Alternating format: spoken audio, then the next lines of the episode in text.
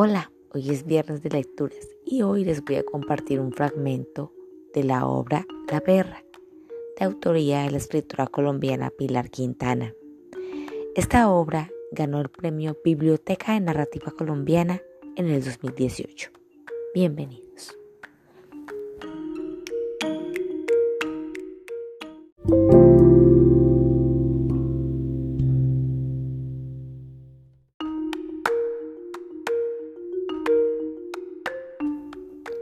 Al cabo de dos meses, cuando Rogelio volvió a buscar a Damaris, ella lo rechazó y la noche siguiente lo volvió a rechazar y así a lo largo de una semana hasta que él dejó de intentarlo. A Damaris le alegró.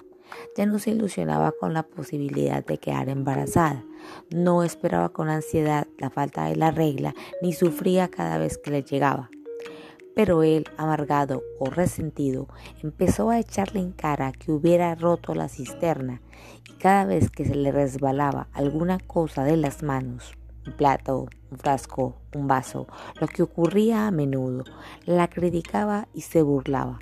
Burda, le decía, ¿vos crees que la losa se da en los árboles?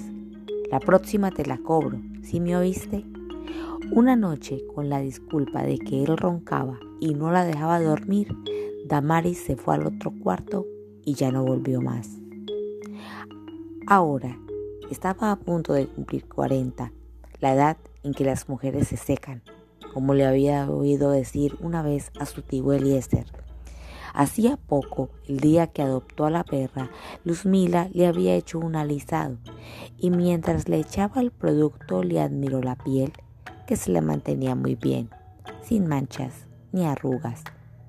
En cambio, mírame a mí, dijo, y a modo de explicación añadió, claro, como no tuviste hijos. Ese día Luzmila estaba de buen genio y solo había querido alabarla, pero a Damaris le dolió hasta el hueso darse cuenta de que ella y seguramente todo el mundo daban su caso por perdido. Y lo estaba. Ella lo sabía, pero le costaba aceptarlo.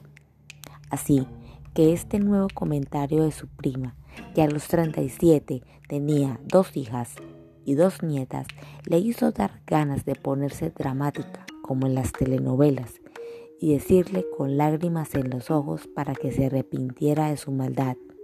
Sí, la llamé Shirley, como a la hija que nunca tuve, pero no se puso dramática ni dijo nada llevó a la perra de vuelta a la caja y le preguntó a su prima si esa semana había hablado con su papá, el tío Eliezer, que vivía en el sur y últimamente no se sentía bien de salud.